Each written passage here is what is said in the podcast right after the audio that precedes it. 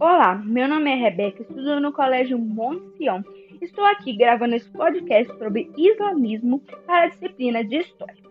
O islamismo surgiu no século VI na Arábia, região do Oriente Médio, que era habitada na época por cerca de 5 milhões de pessoas. Eram grupos tanto sedentários como nômades, organizados em tribos e clãs. A população era na maioria politeísta, mas existiam algumas tribos judaicas e algumas de tradição cristã. A Península Arábica se localiza na região sudoeste do continente asiático, sendo constituída pelos seguintes países: Arábia Saudita, Emirados Árabes Unidos, Omã, Bahrein, Curá, Catar e Emir. Os povos que viviam na região árida eram chamados de beduínos. Por causa das suas populações abundantes, esses árabes tinham uma vida muito difícil. Muitas vezes até passavam fome. Cultivavam trigo e tamara e criavam ovelhas, cabras e principalmente camelos, que serviam como meio de locomoção. Os beduínos eram politeístas, ou seja, acreditavam em vários deuses. Eles também acreditavam em amuletos, talismãs e nudismo, espíritos maus que preparavam armadilhas para as pessoas ao meio do deserto, por exemplo. A palavra Islã significa submeter-se e exprime a obediência à lei e à vontade de Allah. A vida religiosa muçulmana segue normas definidas pela Sharia, leis religiosas. O caminho que o muçulmano deve seguir. Os seguidores do, isla, do islamismo são chamados de muçulmanos, isto é, aqueles que se subordinam a Deus. Os ensinamentos sagrados do Islã estão contidos no Corão ou Ancorão, que, segundo a tradição islâmica, foi ditado por Alá a Maomé por mediação do anjo Gabriel. O islamismo prega que Maomé é o último profeta de Deus, ou seja, que foi o último a receber revelações divinas de Alá.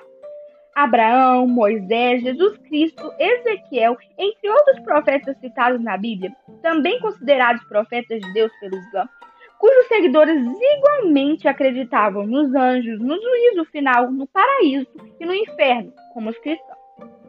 O islamismo também tem os seus pilares, que são a Shahada, os Satãs, o Shakat, o Saum e a Raji. A Sahada prega que não existe outro Deus a não ser Alá e que o Maomé é o seu profeta. Os Satãs são as cinco orações diárias que todo muçulmano deve fazer, devendo estar ajoelhado e sempre voltado para Meca. Ao alvorecer, depois do meio-dia, entre o meio-dia e o pôr do sol, logo após o pôr do sol e aproximadamente uma hora após o pôr do sol. O zakat consiste na obrigação dos seus seguidores do islamismo de dar esmolas às pessoas necessitadas no tempo áureo do Império Islâmico. Os zakat eram uma tribo paga anualmente em grãos, gado ou dinheiro, utilizando como auxílio aos pobres e no resgate dos muçulmanos presos em guerra. O Saum baseia-se na prática de jejuar no mês de Ramadã. O jejum da alvorada era até o pôr do sol. É obrigatório para todos os muçulmanos que já chegaram à puberdade, representando a sua entrada na vida adulta. Entretanto, enfermos, mulheres grávidas, lactantes e idosos com doenças incuráveis não são obrigados a praticar o Ramadã. Por último, o Hajj consiste na peregrinação a Meca. Todo muçulmano com condições físicas e econômicas deve fazê-los pelo menos uma vez na vida. Maomé é um profeta do islamismo.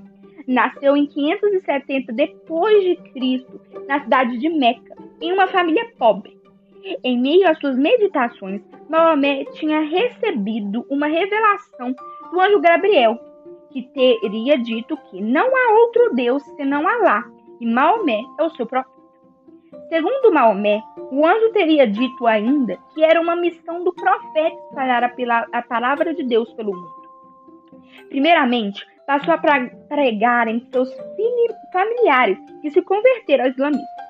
Depois, deu início à conversão dos povos beduínos, pois eles não tinham, não tinham riquezas a defender como os comerciantes de Meca. Em 632, Maomé faleceu na cidade de Medina, onde construiu a primeira mesquita, a Mesquita de Cuba.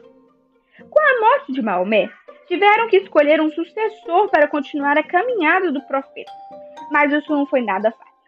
Os árabes se dividiram em dois grupos, os sunitas e os xiitas. Os, sun, os sunitas acreditavam que os, o próximo profeta tinha que ser um discípulo de Maomé. Já os xiitas defendiam que o parente de Maomé tinha que herdar tudo que ele tinha conquistado. Após a morte de Maomé, o islamismo se expandiu. Os árabes já eram excelentes guerreiros, tinham ótimas técnicas de guerra e sobreviviam muito bem no deserto. Então, depois do falecimento de Maomé, eles começaram a se expandir, conquistaram diversos territórios. Isso foi muito importante para a Idade Média. Eles conquistaram a Península Arábica, um pedacinho da Ásia, conquistaram o norte da África e chegaram à Europa. Quando eles chegaram lá, foi muito importante, porque eles começaram a influenciar a cultura europeia os europeus eram muito cristãos e a Igreja Católica era muito famosa. Os cristãos, no século VI, começaram um movimento denominado Cruzada, com o intuito de reconquistar os territórios considerados sagrados pelos cristãos, como Jerusalém, que estavam sob controle islâmico. E assim chegamos ao fim deste podcast. thank you